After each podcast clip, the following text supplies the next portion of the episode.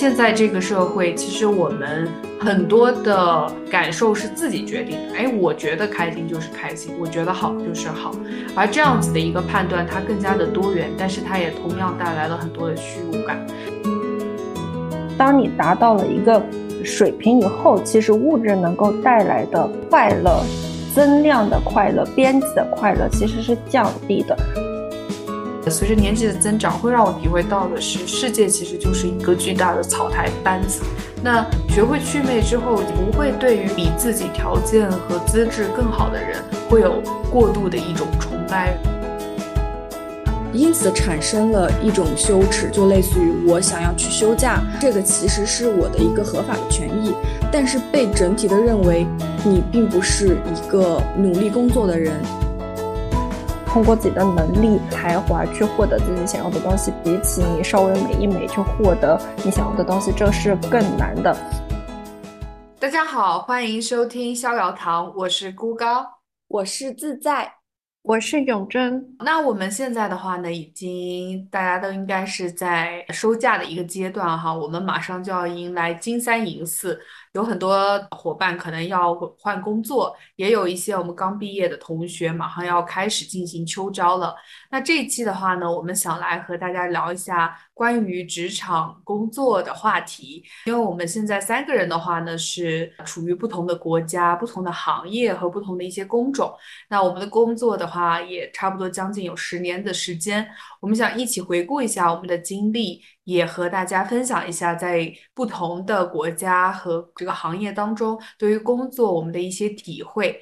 我觉得哈，就是我们九零这一代的人，其实，在职业规划上，我觉得当年我们在选择时候，其实还是没有那么卷。其实我们很多时候都是依据自己喜欢的东西或者是擅长的东西去选择了职业的开始，然后也让我意识到，哇，现在的小朋友其实真的蛮不容易的。因为我在招聘的时候看到很多小朋友的简历，他们在大学期间，无论是实习还是一些 paper 的一些这个撰写方面，都是有非常丰富的经历。我就在想，如果我放在这个时候去找工作，我觉得我的竞争力真的非常的低。所以也会发现，其实工作对于我们来说，为什么会是一些可能很重要，或者说带给你很多痛苦的一个来源？从它的这个量来说，它就占据了我们一个人可能是一半，或者是甚至三分之二的一个生命的时间。所以，如果说工作对我们来说只是一个让我糊口的一个手段，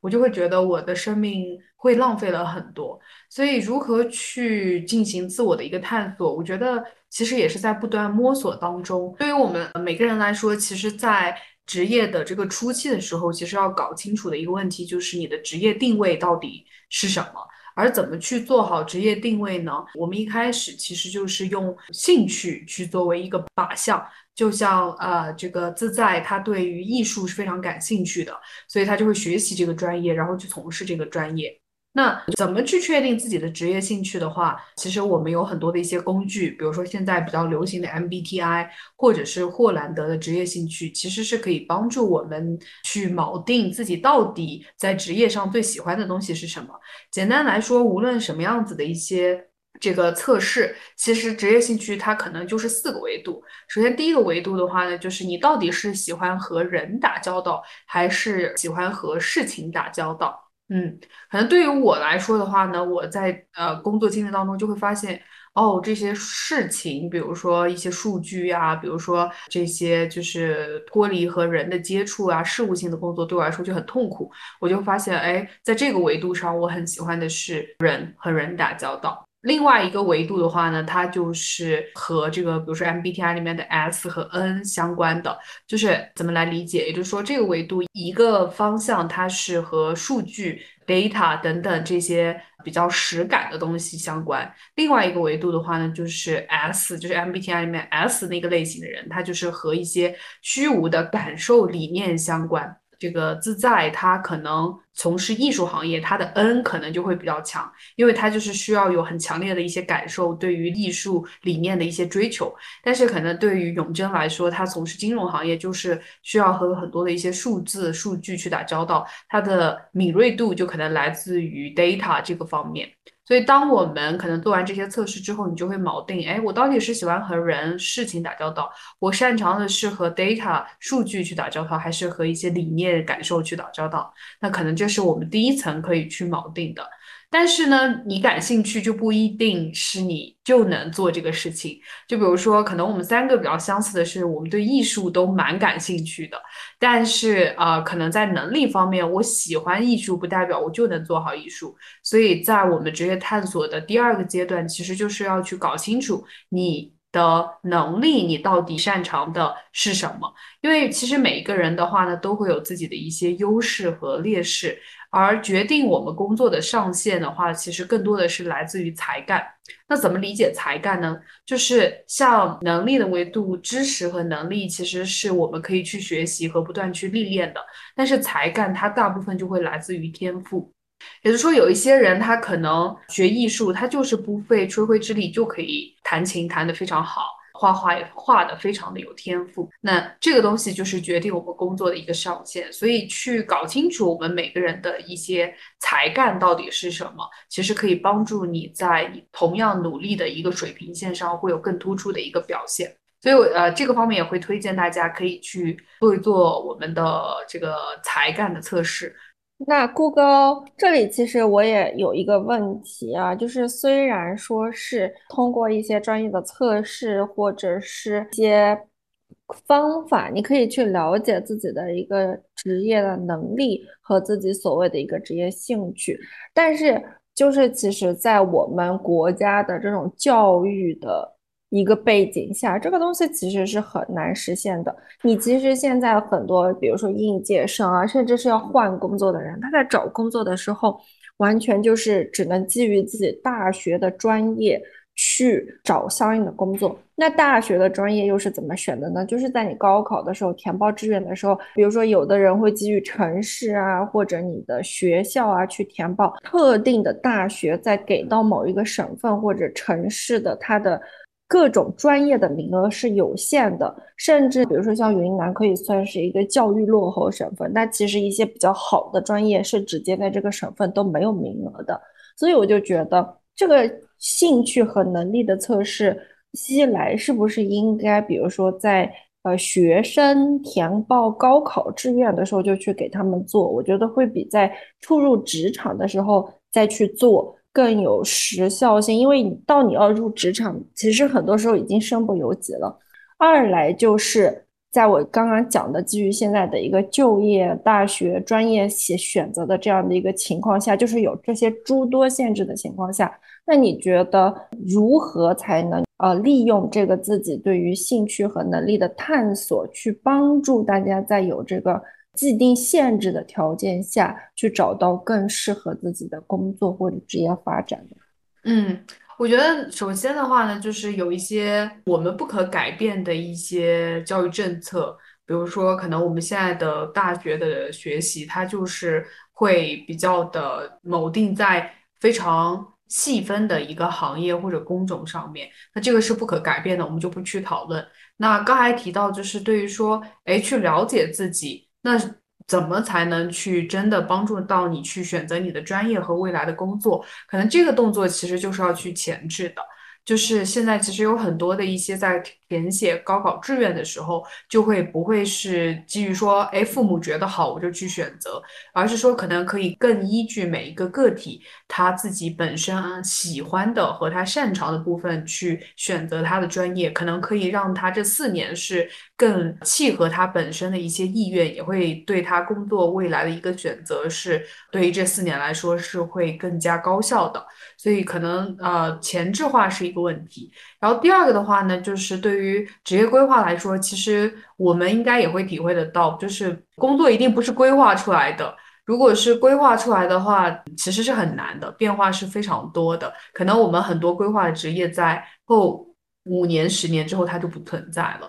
所以规划的话，其实更多的是让你了解自己啊。所以比如说我们已经步入职场了。那这个测试对于你有什么帮助呢？它其实也是就是一个参考，就是告诉你你不喜欢的，其实在这个部分会更重要。也就是说，你非常的讨厌这种呃和事情去打交道，但是你现在的工作就是和事情打交道，它就会带给你非常多的一些痛苦。所以不要去做自己不喜欢的事情，其实会让你减少更多的一些痛苦。同时，在能力这个方面的话，如果有一些能力，它是一些基础的。必须每个工作可能都需要的，就是可能沟通呀，或者是你的一些基础的使用工具的一些能力。那这个就会提醒你，你需要赶紧把这个功课给它补上。但是有一些能力，它不一定是每个工作都需要，比如说我数据分析啊，或者是我的洞察能力啊，商业洞察能力啊，啊，如果这些不是你擅长的，那你就不要硬去做这样子的工作，就会让你在另外一个赛道上会比。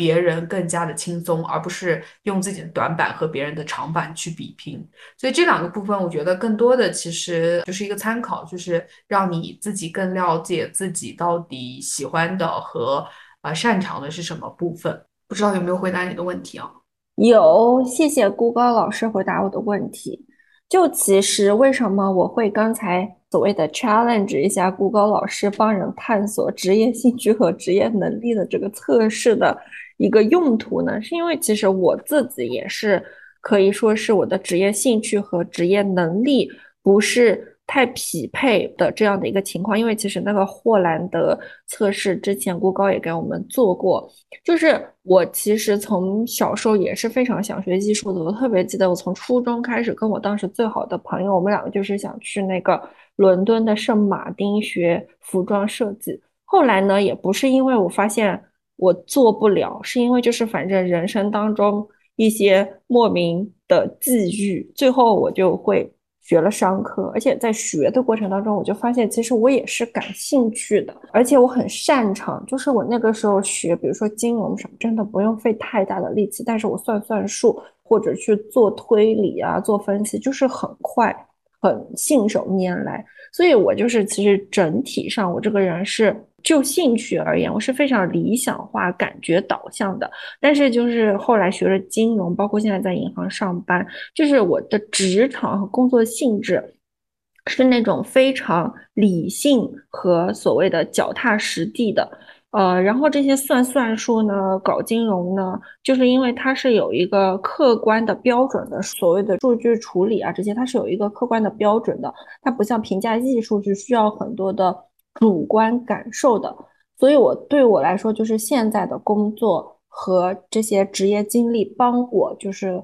开发了我那种非常干练、非常务实、非常逻辑和思维导向的一面。我其实蛮喜欢自己这个面相的，然后也因为我就是很坦然的接受了我的兴趣，现在并不是我的职业。但是在我现在的职业当中，我的才能是能够得到发挥的，所以其实我觉得我在工作上面有一点很专业的，就是我能够很客观冷静的和我的职业。呃，保持一定的距离，怎么说呢？就是比如说，我很能接受职场当中不同的群体，比如说管理者或者是普通员工，他们之间的出发点的不同，以及他们是存在利益冲突的，以及在一个公司或者是在一个小组里面，是肯定会受到一些。资源的限制，所以很多时候很多事情是办不成的。就是这些现实，我都能带着自己的一个分析和判断，而不是一些所谓的感情和期待，去做出一些冷静的应对，然后去解决问题。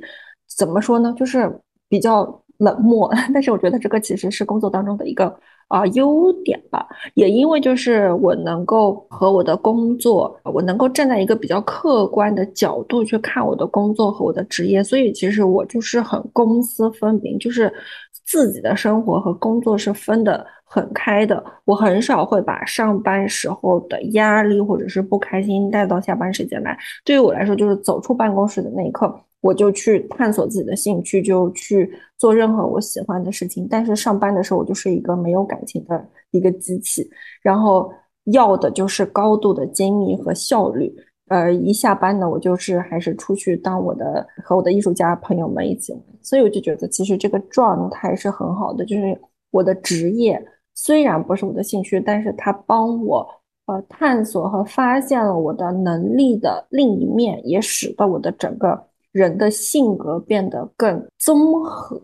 然后使得我有一个更全面的处理问题和看问题的这样的一个能力吧。我觉得永贞这个例子其实很好的可以说明，其实我们很多时候的职业兴趣不一定就是要在工作当中去满足。那刚才永贞说的这个例子，其实他在工作里面是很好的去发挥了他的才干，而对于工作的这个定位当中，其实还有一点很重要的就是你的职业价值观，也就是说工作里面对于你最重要的是什么。那在永贞的例子里面，我们会发现，其实对于他来说，工作和生活的平衡，呃是非常重要的，所以他才可以有生活的时间去满足他的兴趣，他就是处于一个很正向的良性的一个状态。所以在我们的工作当中，其实搞清楚自己到底想要什么，是一个非常重要的事情，它也会减少我们很多的一些痛苦。所以意义对于每个人来说，在工作当中其实也很重要的。这也和马克思韦伯的一个理论是很契合的。我们现代人其实有很多的一些虚无感或者是无意义的感觉。首先是因为，哎，现在这个社会其实我们。很多的感受是自己决定的，哎，我觉得开心就是开心，我觉得好就是好，而这样子的一个判断，它更加的多元，但是它也同样带来了很多的虚无感。那意义的来源其实一般可以按马克思韦伯的理论，它是分为两个，一个呢叫做价值理性，一个叫做工具理性。怎么理解工具理性呢？也就是说，很多时候我们在工作当中有一些东西是容易去量化的。比如说你的 title、你的收入、你的 KPI 的达成啊等等这些方面，它很容易去量化。所以，如果你达到了这样子的一个目标，其实它就会给你带来那种非常直接的一种满足感。但是呢，当你达到那个目标之后，你又会迎来下一个更大的目标。所以，人他的工具性就是来自于他不停的去追逐这样子更高更高的一个目标。而这样子的啊追逐，就会让我们产生自己呃虚无的怀疑，就是我就是一个工具人。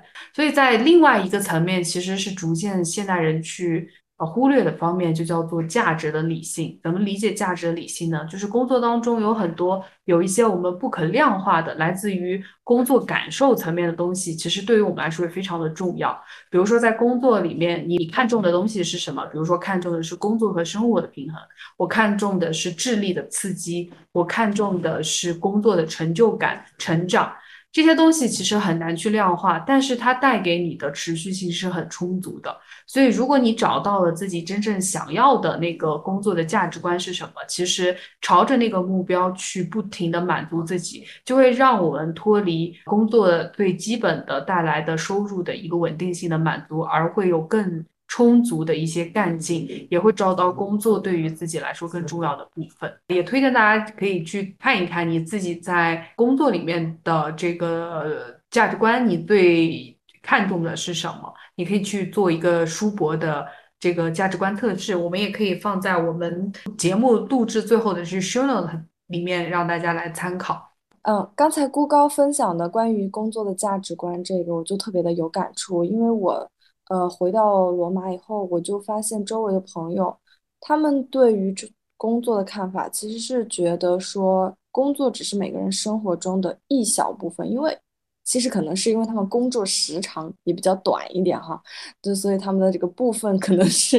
比我们的要小一些。呃，但是我觉得他们让我很喜欢的一个点是，就是他们并不会影响他们的。其他方面的社交也好，还有他们的生活圈也好，甚至是就是他们的工作不会分得太清楚，什么三六九等这种，就是其实是收入也不会有太大的差别。其实是蓝领阶层的话，他们的不管是精神世界也好，还是物质生活也好，都过得非常的富足。然后他们在生活里面的社交圈其实都非常的广，他们更多的是兴趣相投。然后爱好相投，这样就会走到一起，根本不不会说是因为身份也好，或者是说因为工作的种类也好去交这个朋友。就是我觉得这一点是我还蛮受震撼的，这一点的差异对我来说还蛮有意思的。单从意大利来说，罗马和米兰的差异就很大。比如说米兰是一个更。国际化的一个城市，然后或者是更偏金融向的这样一个城市，所以在他们的社交圈里面，可能在和工作的关联性会更强一些。但是罗马可能是因为它也是一个艺术之都，还有一个历史之都，就是它人的观念也好，它不会是单纯的以利益来考量。刚才自在讲的这个点啊，其实就是。嗯，怎么说呢？因为正好我就是金融行业嘛，所以我感觉 对于人的身份啊，还有一些给人所谓的上标签去区分这样的一些行为啊，其实我看的是还算比较多了。就因为像之前念的学校也算是蛮好的学校，然后我就会觉得，比如说像中国同学和。外国同学身上有一个比较大的差异的点啊，当然不是说是全部都是这样，只是比较大的概率，生怕冒犯到任何人。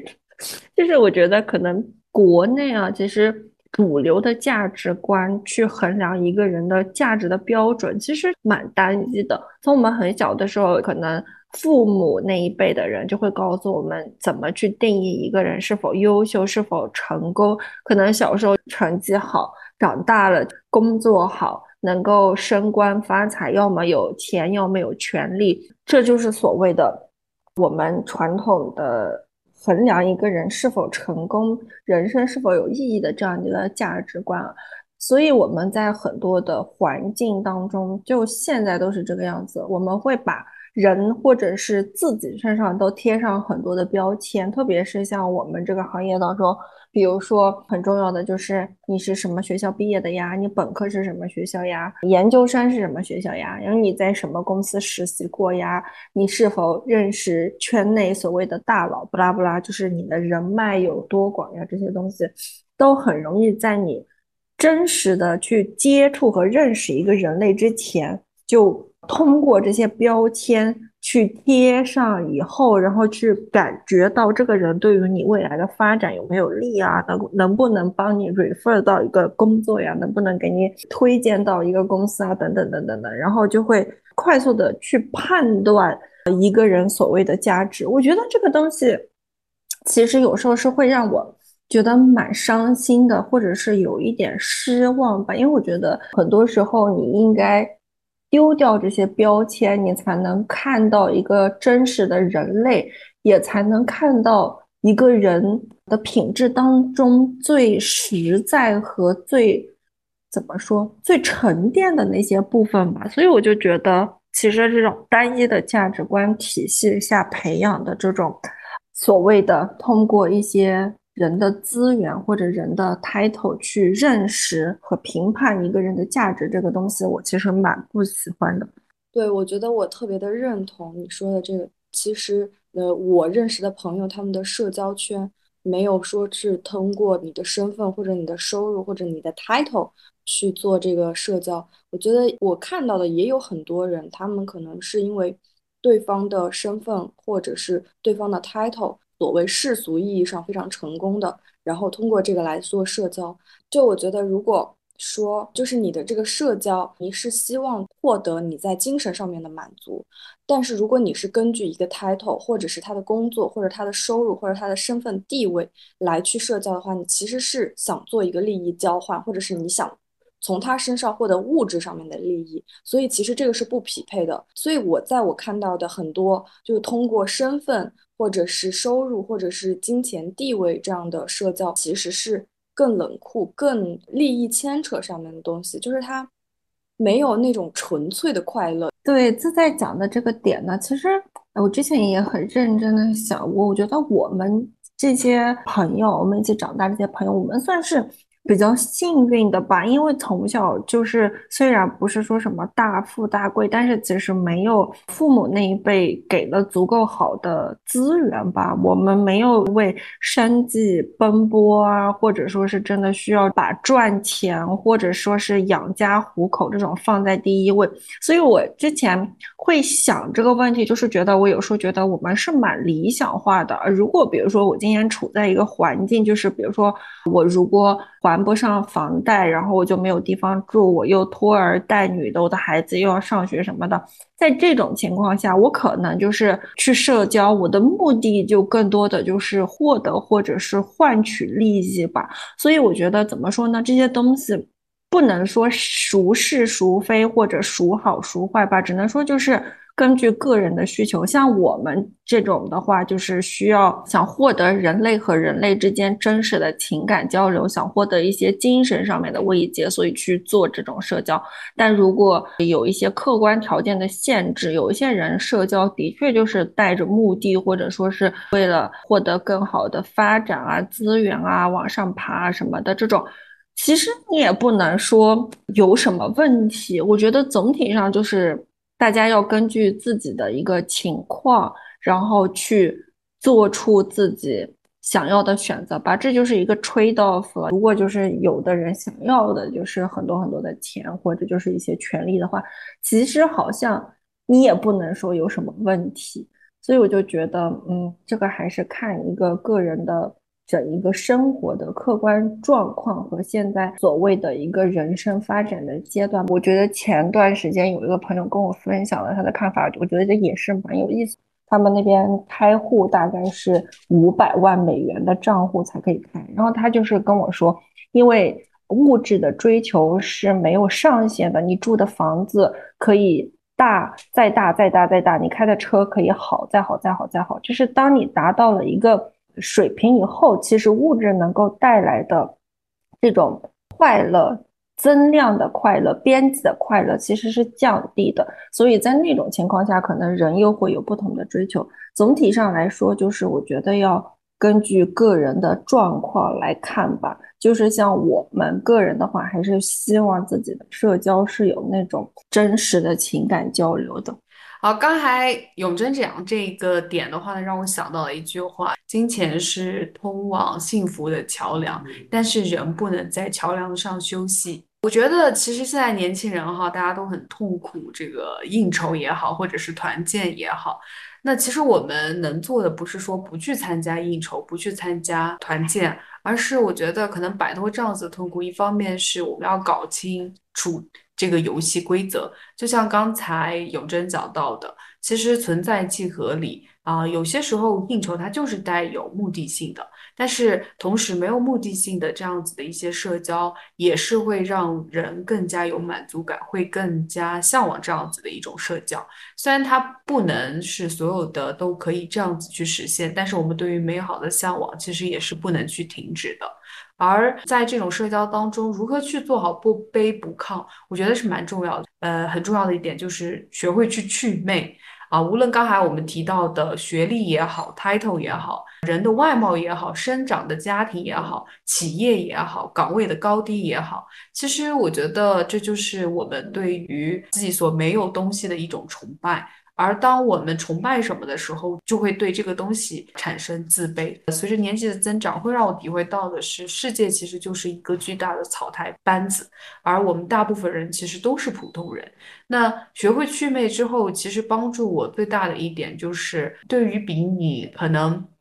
条件环境要差的人，不会产生对别人看不起这样子的眼光，也不会对于说比自己条件和资质更好的人，会有过度的一种崇拜和仰视的态度。而秉持着这样不卑不亢的状态，无论是在工作当中、生活当中，我觉得反而是会更加的活出自己，活得更加的自在。所以我就觉得大家需要有明确的目的去社交。所以在职场当中，很多人会因为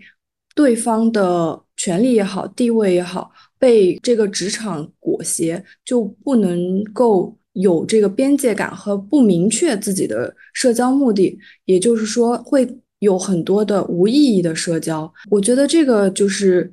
需要去祛魅来做这件事情。然后另外说起。被裹挟，或者是一些职场中的迫不得已，包括比如说，很多时候我们在工作中会有一些类似于休假羞耻。就比如说我在北京工作的时候，事业基本上是占据了生活的全部，并且就是周围的人，职场上面的人，不管老板也好，同事也好，他们觉得我会想要去做一些我自己兴趣爱好的事情，然后以至于没有在工作之余的时间去做和工作相关的社交，是一件很奇怪的事情。然后。整个的工作后的交际圈几乎被工作圈给影响了。然后我在职场上认识的人，他们在工作以后，包括是在下班时间或者是业余时间，他们所想和所行基本上都是需要和工作相关的。然后这个是是被大家公认为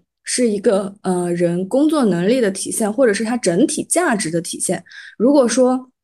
我想要去做一些和我工作没有关系的事情，只是单纯的去做一些爱好、休闲，包括和家人团聚啊什么的，然后就会被认为是没有上进心，或者是没有事业心，然后就因此产生了一种羞耻，就类似于我想要去休假，但是这个其实是我的一个合法的权益，但是被整体的认为你并不是一个努力工作的人，然后。就是整个职场会有很多其他的羞耻，呃，类似于会有打扮羞耻。当时我回北京工作的时候，特别的不适应，因为在意大利的话，职场就是需要在工作的时间，大家都需要穿正装，无论男女，然后需要化妆啊什么的。然后特别是在电影节，也是你的着装是。代表了你对这个工作的态度。然后我回到国内的时候，我本来想象中的电影圈大家都应该是什么时尚达人啊、都市丽人啊，其实并没有，大家都是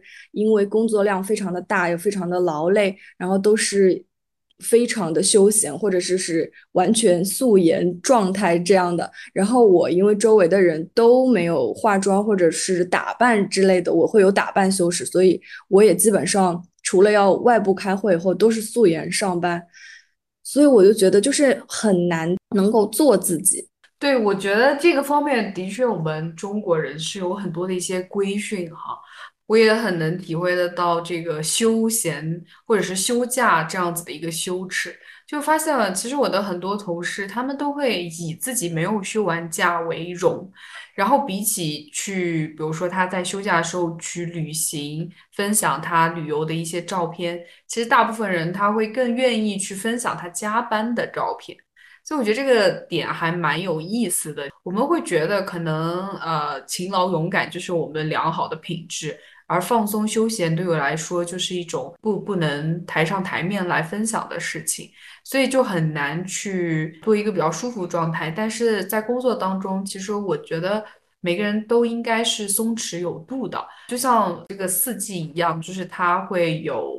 盛开的夏季，也会有凋零的冬季，而我们人的状态也不是一直需要去绷紧的一个状态。包括除了这个刚才提到的羞耻之外，我也会发现，很多人他也会有弹性的羞耻，就是他会觉得，哎，我要多去争取一些我的薪酬待遇，我是开不了口的，我只会等着老板主动的来跟我去讲，或者是我要就是去接受他觉得他不 deserve 更好的一些待遇，还有就是可能拒绝也会有一些羞耻哈，就是他很难去拒绝别人的一些帮忙。啊，就会觉得，哎，我这样子去拒绝他，会不会伤害我们之间的一些关系？所以我会觉得，其实如果我们把羞耻心有些时候放下来，可能整个人的状态也会更加的松弛。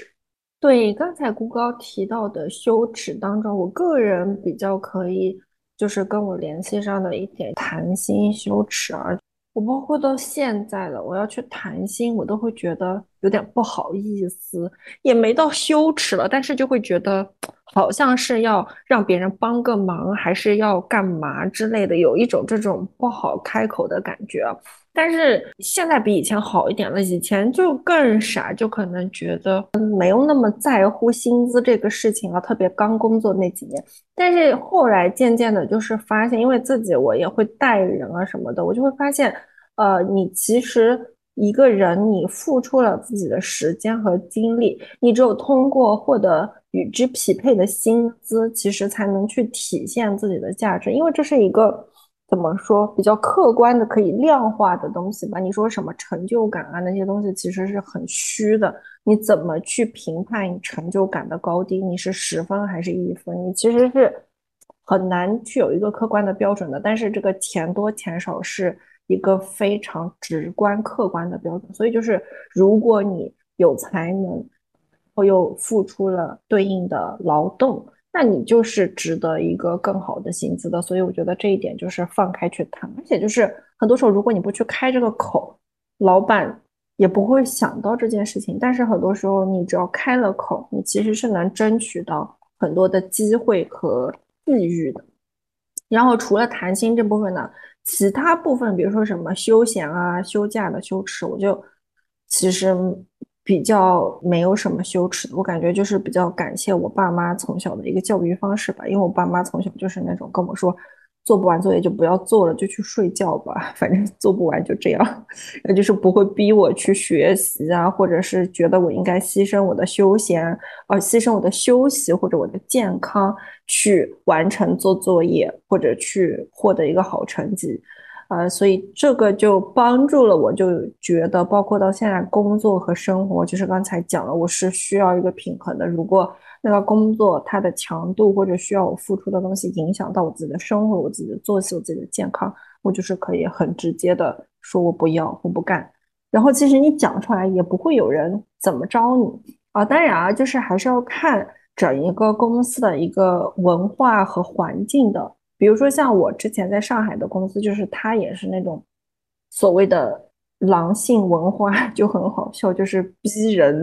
奋斗什么的，整天整些那种大红海报，我也是不知道在奋斗什么。然后呢，就是也是那种每天，比如说会 promote 那个文化，就是说人要呃工作到两点三点，然后什么怀孕之前多少个月还坚守在岗位，你也不知道到底是为什么。但是当时就是刚加入的时候，你还是会有那种不合群的压力在的，因为我就是不在乎这件事情。如果你是通过这种东西来评判我是否优秀，那我就是没有办法 fit in 你这个标准，那我就是不优秀。就后来有一个朋友就告诉我，就是如果你真的是有这样的判断，那这个环境就是不适合你的，你就换就行了。然后我就觉得，哎，真的很受用，价值观不匹配，然后就是没有必要去。强制去改变我自己，去融入，因为真的就是不值得。自己的健康、自己的快乐才是最重要的。而且，身为女性，我觉得在职场里面其实更加的不容易哈。也不知道各位就在这个职场里面有没有遇遇到，或者是观察到女性我们在职场里面的一些困境。其实我会发现，首先女性在职场当中，其实外貌它就是一个非常直接的带来利弊的一个点。外貌的。交好其实一方面是会带来一些好处的，比如说就可能会有更多的一些机会，也会受到更多的一些关注。但是它带来的弊端的话，就是会让女性在外貌和能力之间带来很多的一些混淆。比如说，可能后续职位的一些晋升或者是发展的一些机会，别人就会说，哦，她可能就是长得漂亮啊，她就是跟谁谁谁啊有什么样子的一些关系啊，外貌又在这个时节，它又会带来其实对于女性的不公，大家有些时候就会忽略女性本身的一些专业的能力，而去聚焦在她外貌的这个上面。其次的话，我觉得呃还有一个很对于女性来说可能比较困难的。禁地就是来自于生育这个方面，因为生育其实，在很多的公司，包括我在换工作的过程当中，就会体会到它对于女性带来的一些歧视。比如说我在换工作的时候去应聘很多公司，他都会去询问你，甚至要让你去填表格。啊，就是你是不是结婚了？如果你结婚了，你有没有小孩？如果你没有小孩，你什么时候要生？如果你有小孩，谁来带你的孩子？他就是问的，其其实非常的隐私。他所以在招聘里面，其实他对女性就有很大的一个歧视。但在这个方面的话，外企就会好很多。就比如说我现在在的公司，他到目前为止，他其实从来没有关注过我是否结过婚，或者是我要不要生孩子这个点。并且如果说呃你进入到公司之后，后面的一些职职业的晋升，它也会继续对于生育是有一个很大的损失，因为可能你的呃产假呀、哺乳假呀等等这些方面，就会带来你工作的工作量需要其他人去帮你分担，也会导致女性很多时候一些关键的岗位就不会有这样子的机会去担任。第三个点的话呢，也是我的一个想法的一个观察，就是女性可能在职场当中，很多时候会被矮化，或者是扮演一种谄媚的角色。比如说，可能在一些会议或者是在一些活动主办当中，我们会观察到，大部分需要去做后勤或者是照顾的角色，其实都是女性去充当，并且呃，很多女性并没有意识到。就是男性和女性并没有照顾别人这样子的一个必要的职责，所以很多女性她会反而会因为觉得，哎，我好像照顾好别人，别人就会更好的关注我，而导致了一个职场的文化，就是讨好会带来更多的一些啊一些发展的捷径。那这样子，我觉得它对于一个企业的职场的环境或者文化来说，其实也是不良的，因为它可能就会有这样子的一个氛围，就是谁会拍马屁拍得好，谁照顾老板照顾得好，他就会有机会。所以我觉得要树立一个良好的职业环境，其实女性去摆正自己的角色，把去更好的和男性同样的。啊，是一个平视的状态，其实呃是一个还需要蛮长时间去共同努力的事情。对，我觉得其实我特别的认同你说的这几个点，很明显的，其实就是你作为这个男性凝视构建出来的这个语境，对于女性就是非常苛刻的。首先去判断一个，无论是男性还是女性，因为他长期的这个语境。给我们构建出来的一个思维模式吧，基本上在看到一个女性的时候，第一个的评判标准就是她的外表。所以，不管是说你的这个工作能力，或者是其他的这些品质也好，都会被这个外表的这个评价去裹挟。包括还有就是生育的这个损失，这个我觉得是在很多北欧的国家现在。做的比较好，我认我比较认同的是，他们的国家也设立了一个父亲需要休假的这个法律，所以这样的话，男性和女性在这个产假方面，或者是那个育儿假的这个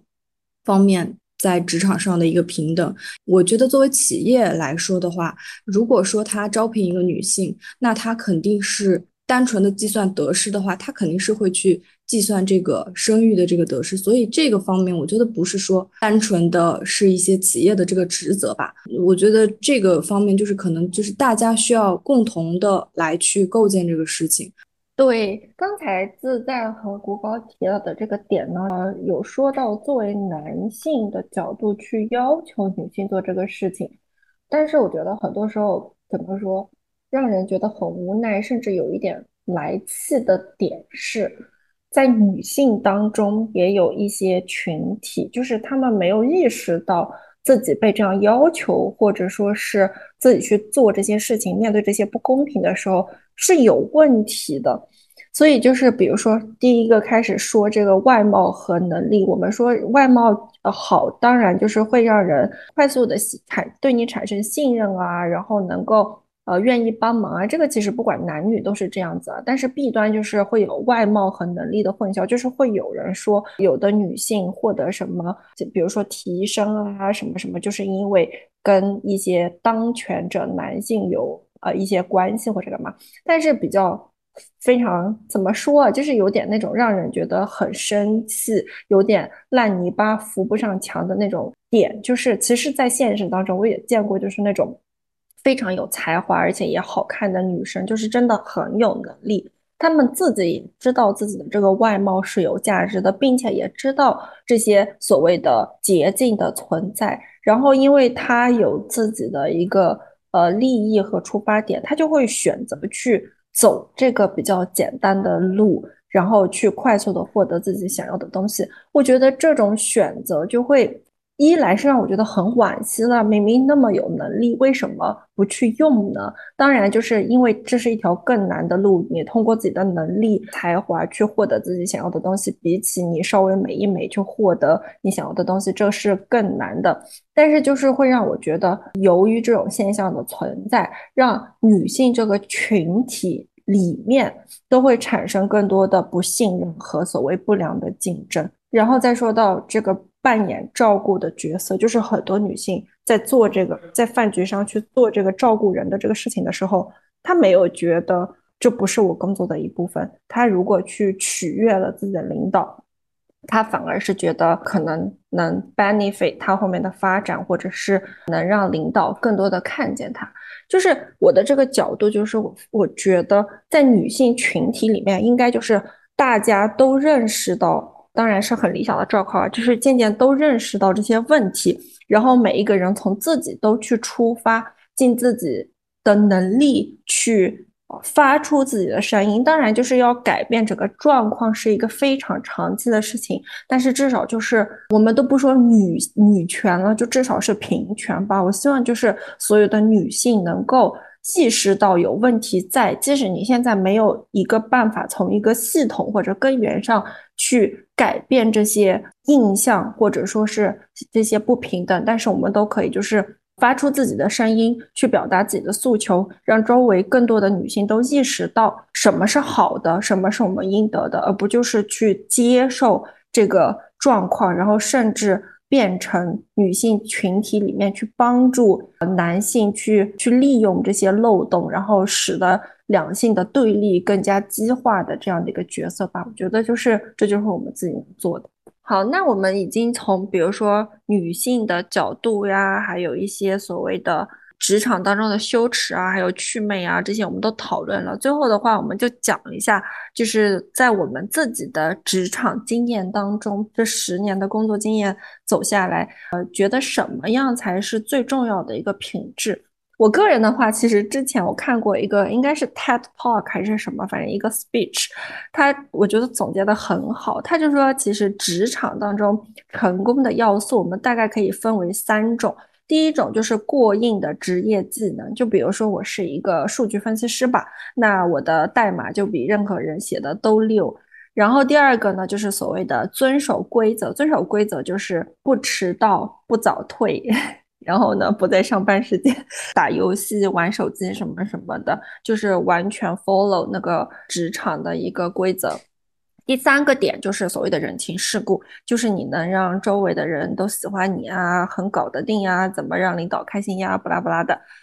然后那个 talk 里面讲的就是，其实你只要在三个点当中占到一个，你在职场当中就可以生存下来了。如果你能够占到两个，你就能生存下来，并且做得很好了。比如说啊，来举个例子，假如我职业技能超强，然后我又遵守规则，呃，就说，比如说我是一个写代码的，我的代码写的就是特别的溜，比任何人跑的都顺畅，然后呢，我又每天不迟到不早退，遵守公司的一些规则。但是我就不爱跟人讲话，我就是谁都不理，谁来了我就瞅他一眼，然后我也不去任何的应酬，就是我完全不在乎人情世故这一方面。但是我的职业技能和遵守规则这两部分都做得很好，那其实就是我也是可以怎么说平步青云、顺利晋升的。就是呃，因为没办法嘛，我的不可代替性很强，你也找不出我做了什么。啊，不符合公司规章制度的事情，所以我就感觉这三个点啊，大家可以根据自己的性格来制定一个你在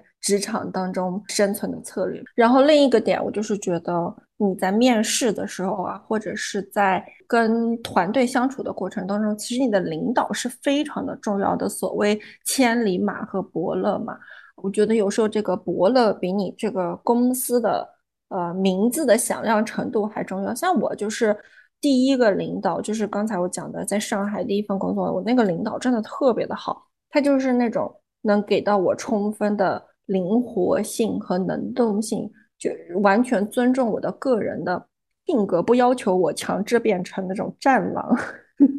所以我就能够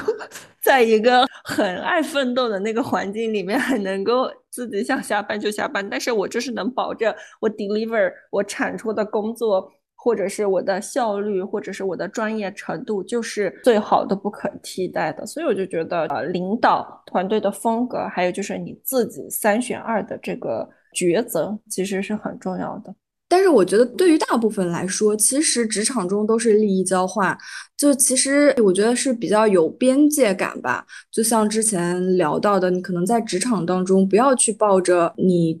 整个生活就放到了这个职场里面，所以也不要去期待说。我的在职场里面的社交可以给你带来更多的纯粹的友谊，像是嗯，像我们这种校园的友谊也好，就是要非常的有边界感和明确。其实我好多朋友，呃，也是以前是同事，但是基本上都是大家呃分开了以后，就是换了不同的工作以后，成为了真正好的朋友。我觉得可能就是。在职场中的期待要比较的客观吧。我觉得对于我来说，其实，在工作当中，首先在这些职业经历当中，我很感谢遇到一些非常好的良师益友，在他们身上，我觉得那种中正、专业，并且很厉害又很谦逊这样子的品质，真的非常吸引我，也非常成为我的榜样，让我朝着这样子的步伐去前进。那我对于自己来说，我觉得刚才。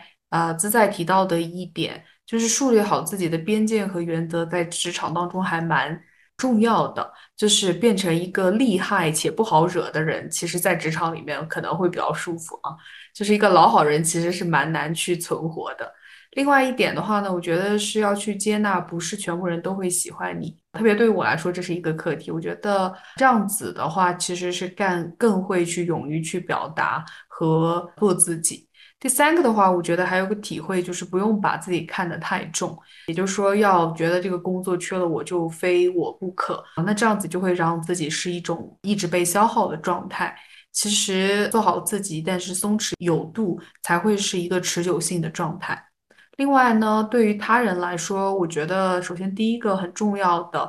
就是带一个团队，或者说有一些和伙伴一起工作，做好中正客观，是一个非常重要也是非常难的事情。因为在职场里面，我们一定会遇到一些自己喜欢或者不喜欢的人，也会发现一些难搞和自己价值观不同的人。但是保持着一种中正客观的状态。可能可以让我们把这个边界，把这样子的一个工作的顺畅度给它持续下去。也就是说，不因为我喜不喜欢这个人而影响我们工作的一个开展的顺利程度。其次的话，我觉得不卑不亢对我来说也是时刻需要我自己去铭记的，因为就是不被就刚才大家一起讨论的，就是不被所谓的一些外界的 title 啊，或者是他的一些资质所魅惑，而是做好对上。不卑对下不亢的状态，我觉得这是一个朝着良好的环境去发展的状态。所以今天聊了很多哈，我觉得不知道